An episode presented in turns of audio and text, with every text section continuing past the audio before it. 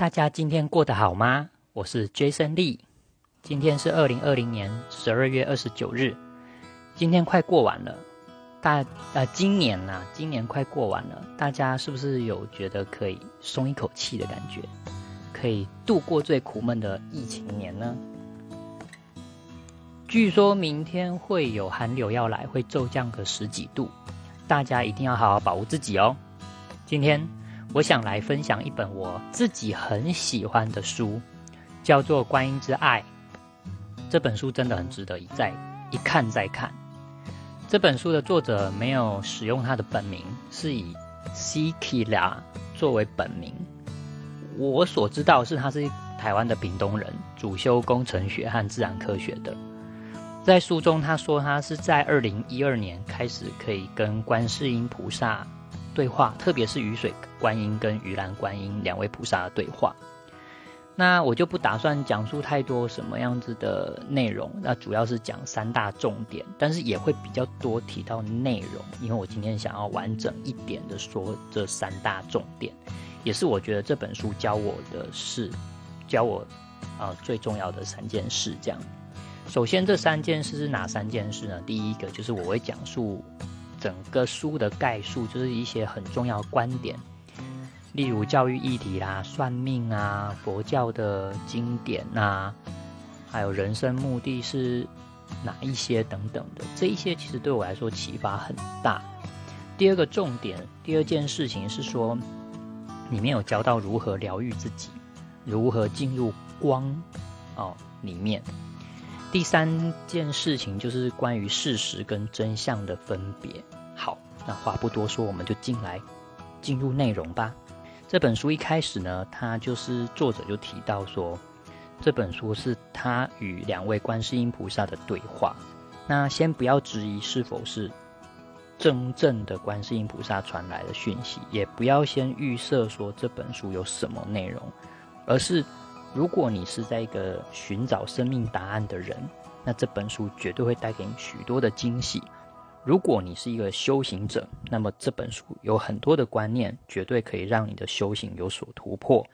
那在这本书里面，作者提到说，它涉及的内容非常的广，包含东方跟西方的哲学思想，然后特别是讨论到我们地球人类所处的次元空间呐，死后灵魂归处啦，以及它。以及其他次元空间的存在体，也阐述了一些爱呀，说明一切创造源头是什么样子的一个因果法则、业力法则、创造法则等等的。然后还有人类可能灭绝吗？也说到人类真的是星星进化演化而来的吗？然后也有提到佛与菩萨的境界，谈到前世的因果种种的这一些，还有包括我们的业力福报。以及如何消除业力是怎么一回事？这样子，那书中有提到算命、问卜、神通、催眠，哦，这些都是我们需要的吗？然后有提到关于如何释放掉一些负面情绪，特别是我们累生累世的负面情绪的累积。哦，说到累生累世，他也有提到说，真的有累生累世或轮回转世这件事吗？人为何，呃？有灵魂，或者是有没有这些其他精灵、神话里面的生物存在吗？外星人是不是有存在，或者是他们有没有来过地球？这些问题是不是有天堂、有地狱的存在等等的这些问题，还有包括我们祈求神真的都听得到吗？然后书中也有提到关于生活中的一些问题，包括人际关系、工作啦、婆媳问题啦、基因改造的食品啊、外遇啊。然后吃素还是吃荤哪个好啦？这些的，我觉得都是很值得去读的。然后也有提到如何宽恕，如何时时刻刻保持喜悦，如何释放掉灵魂的悲伤、愤怒、恐惧种种负面能量，如何强化自己的能量场，还有开启呃充满光跟爱的那种灵魂光体。然后还有如何为自己创造新的人生蓝图等等的。以上还有更有趣的，就是包括念佛号、念佛经的作用是什么，冤亲债主如如何化解，什么是事实，什么是真相这一类的，这所有的问题都可以在书中找得到答案。那因为作者说他并不是专业的作家，然后他希望能够尽量简单口语化，然后白话一点，让一些老人家也都可以看得懂。所以我是觉得蛮值得读的，蛮有意思的。好，那我们就进入里面提到的一些我认为很有趣的东西，比如说作者自己说他偶尔会看佛经，然后可是坦白说佛经真的对他来说太难太难了，然后不论是看什么样的解注解注释都很难真的去操作在生活上，或是很难懂。那书中观世音菩萨，我跟他讲说，其实我们没有一个人类真的读懂佛经。那佛经确实有一定的能量，那就是希望我们不要去理解它，而是只要去静静的去阅读，或者是去读出声音就可以了。刻意的去用自己的解释，即便是哦数百年前或数千年前，有累。许许多多的高僧，他们的注解也不一定都是完全正确的。这样，也许只有很部分正确，但是普遍不是，还是看不懂的。这样，然后我们人类的次元太不一样了，就是我们没有到那个 level 就对了。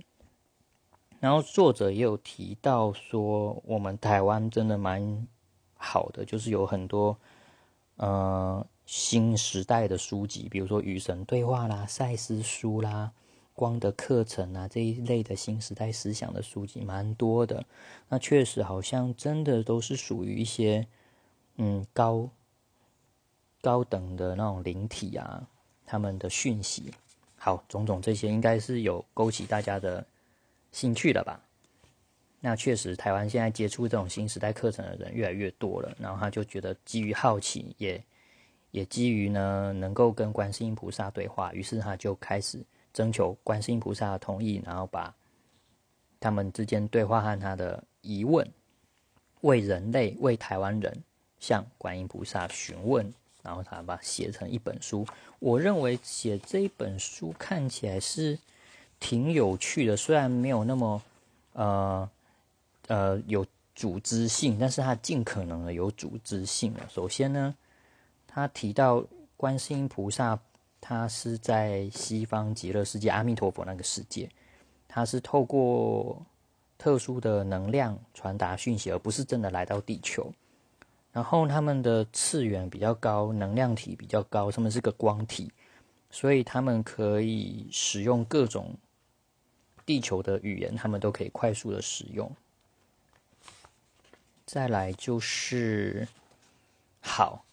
就是他提到台地球这个星球，它其实有一个名字叫做盖亚，它也是一个有生命的灵体。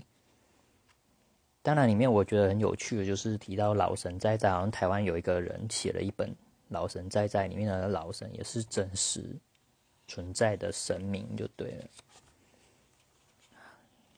关于我想讲的，就是书中提到关于次元这件事情。作者有问观世音菩萨说：“何谓次元？次元又代表什么意思？”它里面观世音菩萨用比较简单的话来说，就是我们地球人所处的世界被定义为第三次元的物质世界，就是第三次元的世界是由物质体所组成的。我们摸到的东西都是有实体的感觉。那在这个世界，就是在这个地球的灵魂呢，就是我们的本体。那因为我们没有足够的爱哦，意识也不够高，所以我们的灵魂体是比较暗淡的，那比较容易存在一些负面的想法和情绪。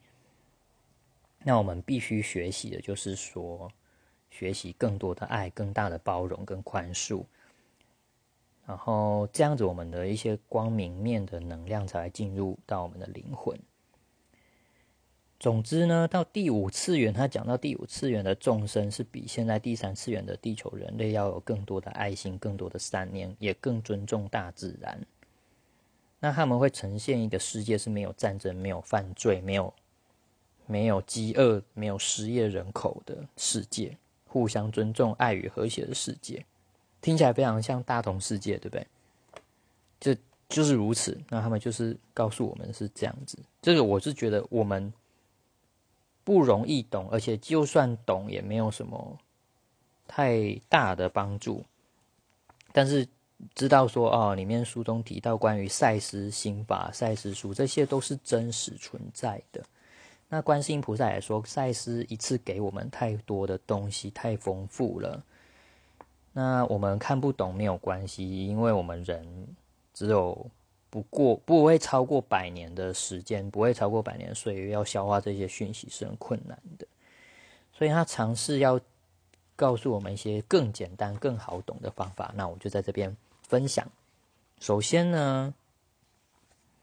他讲到我们人来到这个世界上，就是我们，我们有我们要去体验，体验有很多的生活，体验一些，包括生病也是，痛苦也是，都是一种体验。然后呢，在这个体验过程中，我们要学会疗愈。那之后我会讲到疗愈的方式。那在这边，我想讲，就是它里面提到关于教育议题。观世音菩萨也认为说，对我们台湾的教育体制的确有很大的改善空间，但他认为这都是我们大部分的人集体默认的一个制度。他说，如果我们最高的教育单位愿意召集更多不同职业的专家坐下来听，特别是问那些专家们，如果让他们重新回到小学或者是中学，他们想要得到什么样的课程，那这样子总和这一些意见才会比较。对我们会更好，而不是把所有基础教育课程编排全部交给学者教教授。然后，如果我们都还在教小孩子强记说哪一年哪一位国王讨伐哪一个国家，然后哪一个国家的主要矿产有哪一些，那这些这些教育其实是完全抹杀小孩子的创造力。那他观世音菩萨认为说，这些知识只不过是地球上众多知识的其中一部分。不应该要求小孩子强记背诵这些，何况我们现在网络的资讯发达，其实 Google 一下搜寻知识是非常简单容易的。那他有讲到说，我们目前台湾的这种教育方式是只会造成更多不必要的竞争，造成小孩子更多的压力和负面情绪。所以他说，只要我们集体同意，每个人写信给最高单位。教育单位哦，告诉他们不要再让下一代脑袋塞满不需要的知识，这样子慢慢的就有可能去改变。因为他认为改变世界并不困难，因为全世界已经有很多类似这种兼顾人性发展的学校。他说台湾也有，我在猜可能是类似像王振中老师的那种翻转教育。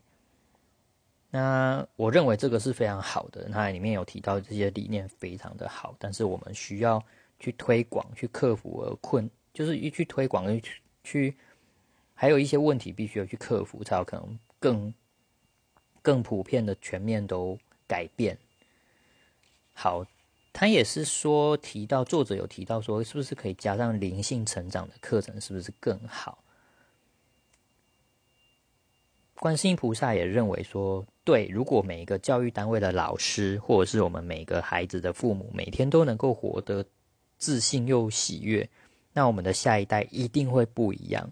所以灵性课程的教育似乎也是未来，好，未来我们台湾的基本教育里面，也是我不不容忽视的啦，哈。但是目前我我们没有看到，我们看到大部分都是素养的嘛，那种素养的。教育，然后也搞得大家很压力很大，这样。好，里面有提到另外一种，就是普遍很多人应该跟我一样蛮有兴趣的东西，就是关于算命这件事情。因为作者有问观世音菩萨说：“哎，我们人生的命运是固定的吗？是不是可以改变呢？”大家有没有算过命的经验？就是也许算过去也蛮准的，然后哎，可是未来有一些都不见得会发生。就是不一定就对了，有可能会改变。像以我自己的经验，就是遇到一些很厉害的算命师，然后可是他讲的未来也有一些到到了我到了现在，我发现并没有完全的实现这样子。然后在这本书里面，观世音菩萨就提到说，其实我们人类的命运是固定，要说固定也是固定，要说不固定也是不固定的。就是看我们是怎么去认为。如果我们认为真的是固定的话，那我们就会照着那个八字啊、紫微斗数的那个流程去走。那如果我们不相信命运的话，我们可以自己用自己的方式去创造自己想要的人生，那样子命运就不会是固定的。那为什么这么说呢？其实观世音菩萨是说的，因为每个人生下来都是受到整个宇宙的磁场啊、环境、业力、灵魂特质等等的因素去影响的，所以就形成所谓的八字四柱子为斗数、星座命盘这一些。然后这一些其实。是是影响我们的因素，但是不不等于说就是这一些可以算出我们一生的走向。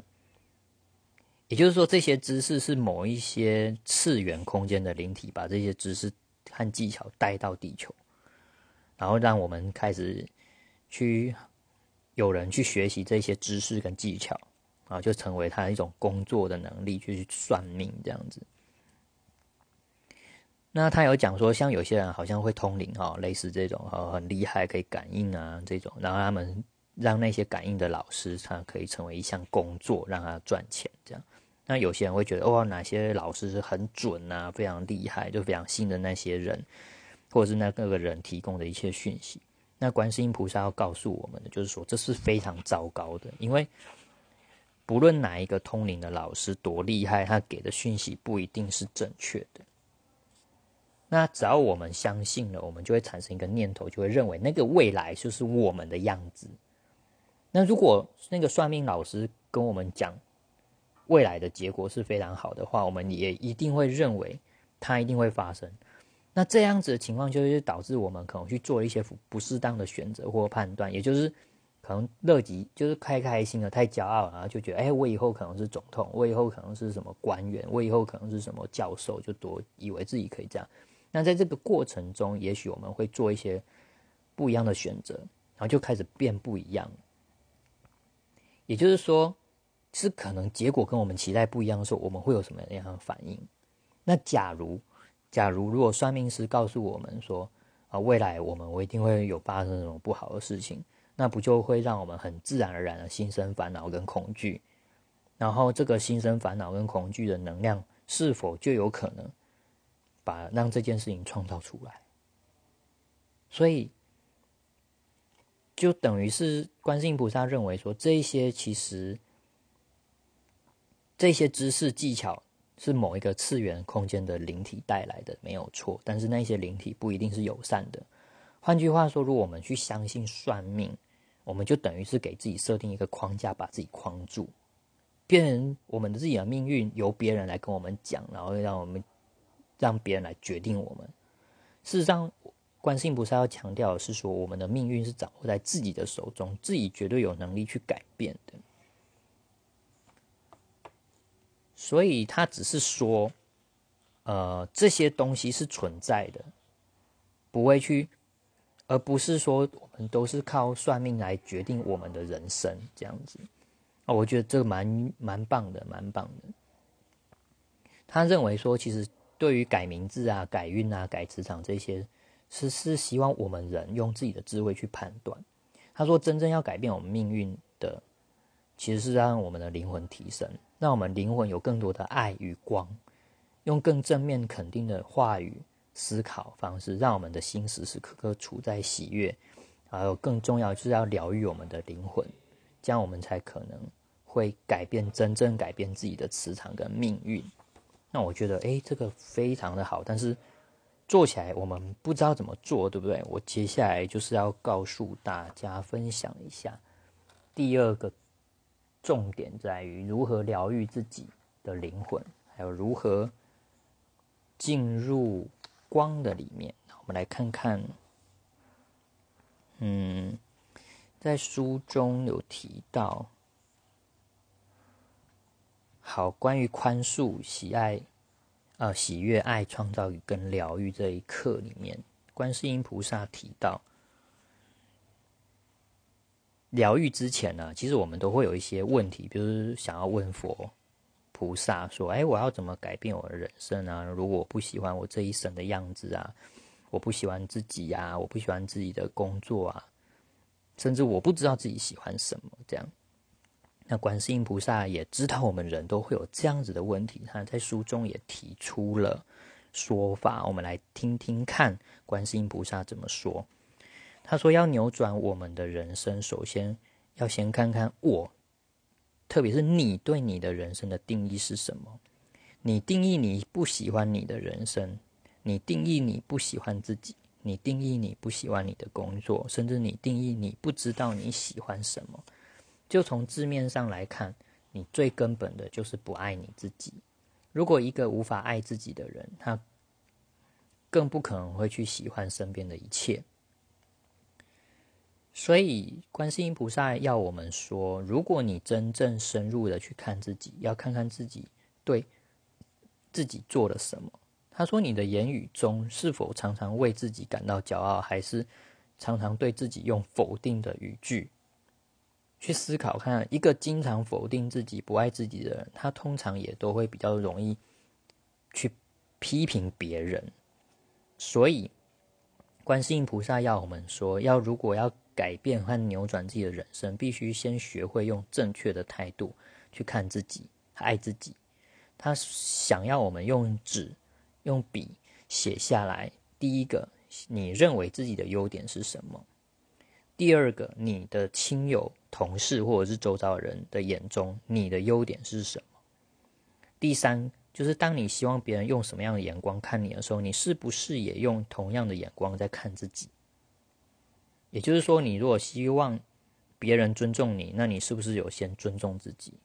第四个是你最想要的自己是什么样子？你想要哪些特质？观世音菩萨要我们真诚的去写，然后要我们去写出自己的优点，每天不断的告诉自己：我珍惜我自己的价值，我值得被爱。然后去做一些能展现这些。想要特自己想要的那个特质的事情，就算假装也可以，就是去去去说我是一个什么样子的人，我拥有什么样的特特质。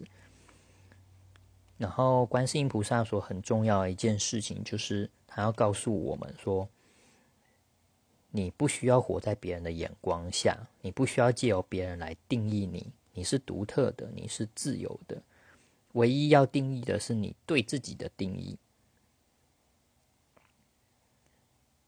然后永远要记得一件事情，就是神永远爱我们，就是神永远爱你。这样，这是观世音菩萨在书中里面很重要，就是提到关于我们生活上的一些问题。就是我在讲疗愈之前，我们一定会先有一些生活上的问题，然后他有提出这样子的方式来让我们自己去就开始学会真实、真实、真正的爱自己，也就是我们的。讲话啦，说话的语句里面，我们去觉察自己哦，我们说话语句就会透露出一些信念是怎么看待自己的，是肯定的还是否定的呢？我经常否定自己的人，也会常常批评别人。这样，好，我们的进到如何疗愈自己的灵魂这一个部分，它里面观世音菩萨提到说，宽恕是一个很重要的课程。宽恕是非常重要的疗愈的第一步。他要我们列出一张表，把我们从小到现在目前为止，我们认为我们想要宽恕的人列出他们名字。这些人可能是曾经伤害过我们的人，或者是造成我们心灵受到很大伤害的人。这些人可能是我们的父母、兄弟姐妹、亲友，就是把他们的名字写下来。那他是说，观世音菩萨说，他知道有一些事情对于受害者来说是非常难以释怀的，要再让我们回忆起那些伤害是一种很大的折磨，所以他认为说，如果我们觉得无法进行下去，就可以先停止，没有关系。然后我们其实可以先思考为什么我们恨他们，我们可以先思考为什么恨他们，去把它写下来。然后在心里面对那个人说，就是对方的名字，或者是那个人，你去把那一生他所做过的事情，就是把那件事情描述出来，然后说出来，把对方说的话描述出来，然后把他说：“哎，这件事情对我已经造成伤害了，但是我选择宽恕你。”啊，观世音菩萨要我们就持续的不断的说对方的名字，哦，过去怎么样怎么样，曾经伤害过我，造成我身体或心理上的痛苦，我选择宽恕你，就是把它说出来，把它写下来，把它说出来，这样子去慢慢释放掉。然后这个作者有问观世音菩萨说：“哎，这样子就可以了吗？”观世音菩萨是说：“没错，就是我们不要忽视言语的力量，讲话有力量，也不要忽视我们内在的力量。我们如果真的诚心诚意要去宽恕对方，请求对方宽恕，这样就是会有效果。我觉得是蛮好的方法。我自己也有试过，但是我好像没有到。”尝试的很习惯，所以我觉得这本书很值得一看再看。包括诅咒也是，它里面有讲到说，化解诅咒最好的方法就是改变。比如说，比如说我就是曾经假设，假设我们前以前曾经诅咒谁啊，或者是说过谁怎么样，那我们。就可以真诚的说啊，从过去雷世以来，我曾经对任何人下过的任何诅咒，我都愿意清除掉。那观世音菩萨说，只要真心诚意，心念够强烈，说一遍就够了。对，我觉得蛮蛮棒，蛮有趣的。再来一件事情，就是关于宽恕，不只是宽恕别人，更重要的是宽恕自己。观世音菩萨要我们不要。有自责、愧疚的心，要经常给自己肯定的语句，可以对自己说：“我选择宽恕我自己。”这样子。然后喜悦，他认为喜悦是比平静更上一层楼的修为。那在菩萨的境界，他们都是能时时刻刻保持喜悦的。但对我们来说，我们还没有到达那种境界，所以他有教我们的方法，就是具体的方法，就是从肯定自己、对自己有自信开始。那不断的可以，就是观世菩萨教我们，就是我们可以不断告诉自己：我爱我自己所有的一切，我值得被爱。假如我们认为自己长得不漂亮，就可以告诉自己说：呃，我是上帝所创造的完美存在。那假如觉得自己不如别人、不够聪明，那也可以告诉自己，我是独一无二的个体，我以最完美的状态存在。不论如何，就是我认为观世音菩萨就是说，希望我们自己对自己写出肯定的语句，不断的每天这样子告诉自己。这个语句是必须是我们自己真心想对自己说的。例如说，我是完美的，我是充满智慧的，我爱我自己，我肯定我自己。我觉得这个方式是不错，然后我自己也有试，然后我坦白讲，我自己也没有试到很，就是真正的去打从心里改变，没有真的那么。今天又再翻开来看，然后才觉得自己应该要这样子再继续做。之前有一阵子做，然后好像没有到完全的打到心里面，但我相信很多书籍都有提到关于这件事情，就是不断的对自己说肯定自己的话。然后书中也有提到关于创造，就是什么宇宙创造法则之类的。然后有讲到为什么有很多人哦，类似有一本书叫《秘密》啊，然后创造去显化出来，然后很多人好像去做都做不太出来，自己创造不出来。那观世音菩萨也在书里面有提到关键几个关键的方法。那我在这边就不多赘述了，就是大家有机会和的话可以去看。总之，我觉得比较重要是体验人生之余呢，很重要就是我们要学会疗愈自己，好疗愈自己。所以我觉得我在这边还是想要分享书中关于疗愈自己的这一块，也就是第二件大事啊，对我来说叫第二件大事。他观世音菩萨提到说，宽恕是一项非常好的一个疗愈的药方。那这一生的创伤。该如何释放呢？观世音菩萨说：“我们可以观想一件事情，比如说一些人事物，他们曾经对我们造成的痛苦那件事，那我们现在我们就对自己，也对他们，就是对空气说说啊，我现在准备释放掉这些让我痛苦的能量，然后再对自己说，我现在已经得到平安，得到平静了。那书中也有提到一些例子，我在这边举一个例子，举一个例子，比如说。他有讲到，有的人哦，如果被野兽、被狗咬好了，那他被咬到之后，他就经常噩梦连连，甚至变得很胆小。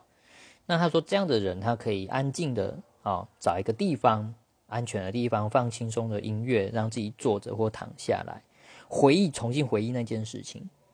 然后，比如说，我们去讲啊，那个当时什么什么狗咬了我，造成我的痛苦，造成我不安，造成我恐惧。好，把这件事情。带给我们痛苦情绪的那件事情的情绪都说出来，然后呢，接着要说这句：现在我准备释放掉这些让我痛苦的能量。你可以，观世音菩萨说，我们可以多说几句，然后感真正的感觉这些负面能量慢慢的离开，然后对自己说：我现在已经得到平安了。他教我们这一些方式来释放掉这辈子今生让我们感到痛苦的事。那过去式呢？过去式的创伤我们不知道啊，我们要如何释放呢？这个观世音菩萨也有提到，就是说，只要重复念啊，我释放我所有负面情绪源头，我释放我所有负面情绪的源头，这样子久而久之，其实是还是有一些帮助的。观世音菩萨说这几项就够了，因为他认为他。在书中也有常常强调说，他一直教我们太多东西，我们学不来。那我们能够越简单越好。好，接着我要讲第三个第三件事，就是关于如何在讲第三件事之前，我还有一个补充，就是如何进入光里面。也就是观世音菩萨要我们知道，真正的佛神菩萨对我们的爱都是没有条件的。那要怎么样子去进入光里面呢？好，它里面有提到很有趣的方法哦，也就一些许多心灵课程、光的课程，也许也有这一种方法，但我不知道。然后里面最后观世音菩萨提到说，我们可以。经常去做，随时随地都可以做。就是除了开车或从事危险工作的时候不要去做。就是我们把自己闭上眼睛啊，脊椎挺直，想象自己就是佛陀或是什么基督啊、圣母玛利亚，反正自己喜欢的神明都可以。然后呼请呼请那些自己喜欢的神明、上师们来协助引导。然后想象自己的身体散发出金色的光芒。而这个光芒就是神的神圣的光芒，或者是佛的佛的光芒。然后想象这个光芒，这金色光球慢慢扩大、扩大、扩大，然后让自己停留在那个扩金色光芒里面久一点，而几分钟也没有关系。反正那慢慢结束的时候，你就感谢这些光的上师、佛的护持、神的引导或耶稣基督的引导，然后逼慢慢张开眼睛结束。观世音菩萨说：“如果经常这样做，我们的灵体也会比较光芒。”那我觉得最有趣的是说，里面作者问了观世音菩萨关于佛号、咒语、经文的作用。他说：“要看是什么样的经文、咒语或佛佛号。”他说：“如果是释迦牟尼佛的佛经里面所提到的佛号、咒语、经文，是一定有能量的。”他举一个例子，举说念南无阿弥陀佛好了。他说：“短短的几个字，就有阿弥陀佛的愿力。当我们称颂南无阿弥陀佛的时候，我们的灵体就会多了一些光的能量。”他说：“观世音菩萨的咒语也有，比如说 Om Mani p a Hum，那我们的灵体就会多一些能量。”他说：“我们称颂圣耶稣基督或圣母玛利亚，或者是可兰经的这些经文，也都有一些神圣的能量。”但是其他台湾的民间哦，有很多庙宇的传的经文能量就不是那么高了。那作者有问他说啊，那我们要念哪个最好？这样，那观世音菩萨是告诉我们说，最好的方式就是选一种，时时刻刻行住坐卧都去念诵，就不要挑那么多，就是一种就好了。因为反复的念一种，比我们念好几种还要好。这样，然后他说，最好的是说这些可以，比如说念一个佛号好了，或是念观世音菩萨圣号，久了，久而久之，经年累月的累积，它可以协助我们。跟过去的因果关系或欠下的债权人和解，也就是说，它里面提到这样的方式可以给冤亲债主来偿还我们过去对他们的亏欠。这样，那里面有提到关于回向这件事情，观世音菩萨说这是需要一些上师，也就是神佛菩萨协助的，我们才知道要念多少。那里面有很多是关于他作者啊，作者前世的故事啊，观世音菩萨跟他说，跟他的因缘关系这样啊，这个不是我们现在需要了解的。那最后我想讲的就是第三件事，第三件事因为关于事实跟真相这件事情。观世音菩萨说，他所说的很多东西都是事实，但很多并不是真相。那真相跟事实要怎么分辨呢？他说，这个要我们去理解，我们去理解是，就是说，事实是指我们目前第三次元的世界的人所能体会的。那所谓的真相呢，就是我们目前没有办法达到。或是没办法体会的。换句话说，简单来说，他讲到与神对话的老神在，或者是老神在在里面，老神讲的是事实还是真相呢？观世音菩萨说有真相也有事实。然后作者问观呃观世音菩呃观世音菩萨佛经啊波罗蜜多心经里面讲的是事实还是真相？他讲观世音菩萨说那是真相。金刚经讲的是事实还是真相？金刚经讲的是真相。因果业力是事实还是真相？观世音菩萨说是真相，因为他说因果业力不仅是我们，甚至到第六次元、第七次元，甚至更高的次元的生命都必须接受因果业力。那冤亲债主的部分是事实还是真相？他说这是事实，也就是说冤亲债主对我们人类来说是存在的，但是对更高次元的生命体而言，它是不存在的。所以有很多神佛菩萨是不讲冤亲债主，那是我们现在讲。那所以他有问到观世音菩萨说，他民间信仰里面祭拜死后的祖先烧纸钱给他们是事实还是真相？观世音菩萨说是事实。他说原因是这样，灵体其实是不需要任何东西，它不需要食物，不需要金钱，那只是因为人哦，好像习惯。在肉体有肉体的时候，他是需要食物、需要金钱，所以他们死后变成灵魂了，就会困在那个原本的认知幻境里面，会以为没有食物就会觉得饿，没有钱就不能花，这样。但是它不是灵魂的真相。那作者就问观世音菩萨说：“那这世间一切都是假象吗？”观世音菩萨回答两种方式，一两种就是说一种。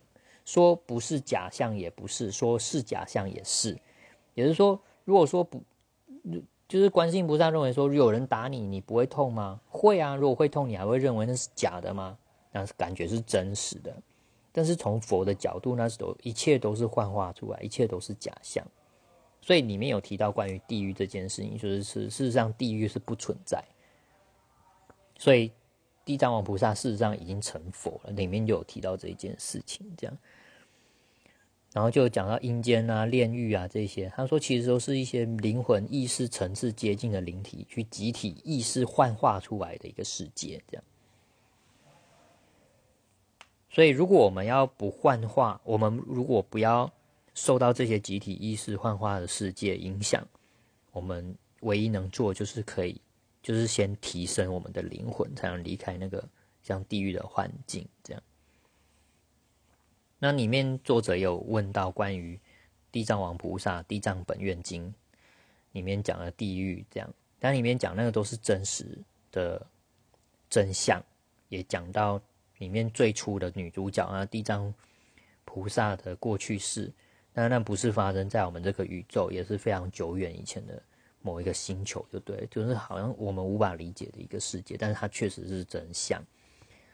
那地藏王菩萨后来，他就是修行了无数的时间之后，他发现我们不需要恐惧，然后他渐渐发明了根本没有地狱，他看到更大的真相，所以他事实上已经成佛了。那这部分他也有提到。在我们人世间两千五百年前，悉达多太子，也就是后来释迦牟尼佛，他是最广大的释迦牟尼佛的一小部分。然后现在我们所知道，我们在拜观世音菩萨，也是最广大、最广大的观世音佛陀、观音佛陀的其中一小部分。所以，我就觉得这些是对我们人来说是不容易理解，但是我们不需要理解，我们只要学习爱自己，然后疗愈自己。的方式，再来就是里面提到关于念佛经啊，学习佛教的东西，不需要那么多的拘束跟拘谨，也不需要去避讳性啊，避讳一些好像不好的。他认为我们无时无刻，平常都可以念佛号，就算是上厕所大便都可以念佛号，因为对那些神佛菩萨来说，他早就知道我们人类这种肉体本来就是会有便，本来就是要上厕所。本来就是会有性爱等等的这一些事情，不需要把它看得那么妖魔化，或者是关于吃素吃荤这件事情，把自己困死在那个所谓的戒律里面。哦，我觉得这是这本书带给我觉得哎最放开心胸的一部分，这样。然后包括教我们怎么疗愈，对自己说话，强调言语讲话是有力量的，不要小看。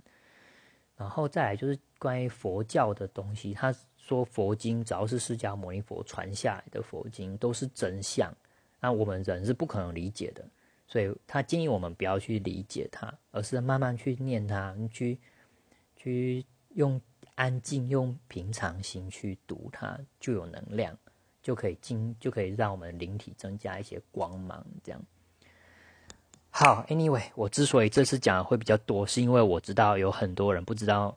去哪里可以买到这本书，或者是取得这本《观音之爱》这本书？